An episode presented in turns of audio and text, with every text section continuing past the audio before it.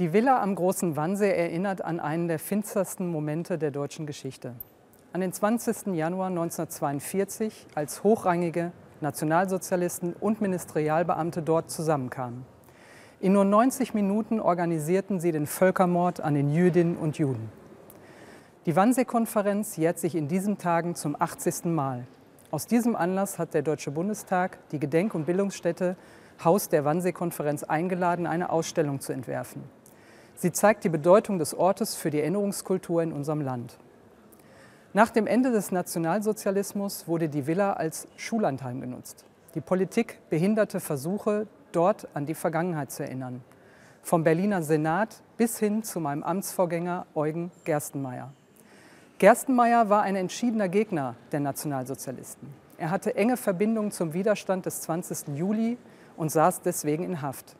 Aber selbst er wollte und konnte die deutschen Verbrechen nur vergessen. 1966 forderte er sogar den Abriss der Wannsee-Villa, so dass, ich zitiere ihn, keine Spur von dieser Schreckensstätte übrig bleibt. Es dauerte Jahrzehnte, bis die Bundesrepublik sich öffentlich zu erinnern begann. Als das Haus der Wannsee-Konferenz 1992 eröffnet wurde, beinahe 50 Jahre nach Kriegsende, gab es viele der Gedenkstätten noch nicht, die heute in ganz Deutschland an die NS-Opfer erinnern. Die Ausstellung im Bundestag zeichnet den mühsamen Prozess der Erinnerung nach, einer unfreiwilligen Erinnerung. Sie führt vor, wie die Täter ihre Beteiligung an den Verbrechen verdrängten, kleinredeten und leugneten. Sie erzählt auch davon, wie viel Unverständnis, Ablehnung und sogar Feindschaft in der jungen Bundesrepublik den Verfolgten von einst entgegenschlug. Vor allem stellt die Ausstellung die Frage, wo wir heute stehen. Das ist die Frage, die mich am meisten interessiert. Wir gedenken mittlerweile der Opfer des Nationalsozialismus, so zum Beispiel am 27. Januar im Deutschen Bundestag. Für die allermeisten Deutschen ist die Verantwortung für unsere Geschichte zu einem Teil ihres Selbstverständnisses als Staatsbürgerinnen und Staatsbürger geworden. Über die Vergangenheit wird zum Glück nicht mehr geschwiegen. Es empört mich aber, dass sie für Propaganda missbraucht wird etwa wenn überzeugte Impfgegner sich als Juden von heute bezeichnen.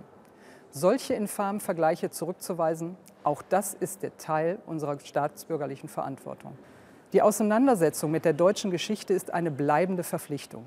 Jede Generation steht aufs Neue vor der Aufgabe, mit der Vergangenheit zu ringen. Und jede Generation hat das Recht, neue Fragen an sie zu richten. Genau das ermöglicht das Haus der Wannsee-Konferenz und für einige Tage auch die Ausstellung im Deutschen Bundestag. Ich danke Deborah Hartmann, der Leiterin der Gedenk- und Bildungsstätte, für die gute Zusammenarbeit und ebenso allen Mitarbeiterinnen und Mitarbeitern, die am Gelingen des Projekts Anteil haben. Die Ausstellung zeigt, die Schreckensstätte, von der Eugen Gerstenmeier sprach, ist zu einem Ort der Erinnerung geworden. Ein Ort zum Nachdenken nicht nur über die Vergangenheit, sondern auch über unser Zusammenleben heute.